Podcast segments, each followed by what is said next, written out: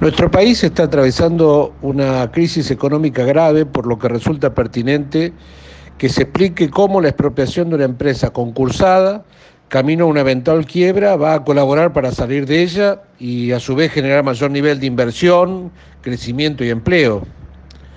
Pareciera más la intromisión de un poder sobre otro, de hecho hoy está trabajando un juez en el tema, ya que la empresa está concursada, y sería necesaria una ley sancionada por el Congreso de la Nación, cuestión que no existe. El gobierno insiste en un camino ya utilizado anteriormente, que es expropiar a través de un decreto de necesidad y urgencia, y esta modalidad, este, vale la pena recordar, que ya le costó a la Argentina varios miles de millones de dólares,